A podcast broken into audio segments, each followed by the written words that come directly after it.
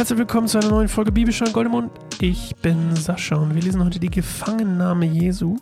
Heißt es so? Ne, Jesu Gefangennahme. Naja, fast. Markus 14, 43 bis 52.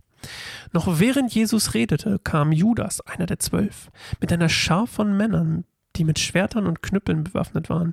Sie waren von den führenden Priestern, den Schriftgelehrten und den Ältesten geschickt worden. Der Verräter hatte mit seinen Begleitern ein Zeichen vereinbart. Der, den ich mit einem Kuss begrüßen werde, der ist es. Den müsst ihr festnehmen und abführen. Sorgt dafür, dass er nicht entkommen kann.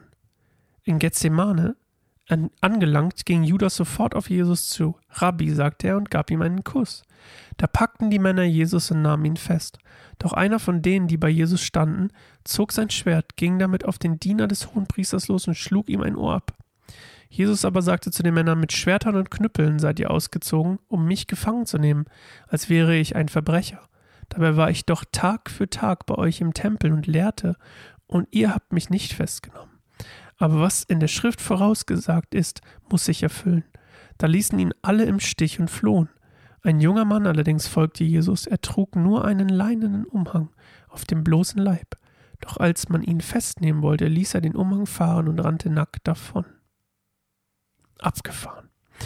Der letzte Teil ist abgefahren. Also, die kommen hier mit ganz, ganz vielen Leuten nachts und nehmen ihn fest das zeugt natürlich auch so richtig krass davon, dass die richtig, richtig Angst vor dem Volk haben. Ne? Jesus sagt ja auch so, Leute, Leute, ich war jeden Tag, Tag für Tag war ich bei euch im Tempel und lehrte und jetzt kommt ihr nachts und führt mich ab, ähm, ihr Schisser.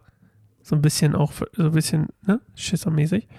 Und äh, ja, Jesus muss hier, ein Mann folgt ihm, aber der wird dann, wollen sie ihn festnehmen, dann läuft er weg. Ähm, Jesus muss sich hier quasi menschlich gesehen ganz alleine dem Hohen Rat stellen. Also wirklich ganz, ganz alleine. Und auch dem Kreuz. Und das ist auch das, was er vorher gesagt hat. Am Ende äh, wird er ganz alleine sein. Und dann kommt ja später auch noch das mit dem, äh, dass äh, Petrus ihn verleugnet. Das kommt tatsächlich gleich. Das war eine kurze Folge heute. Ähm, und äh, wir sehen uns morgen wieder zur neuen Folge Bibelstein Goldemund. Tscholkowski.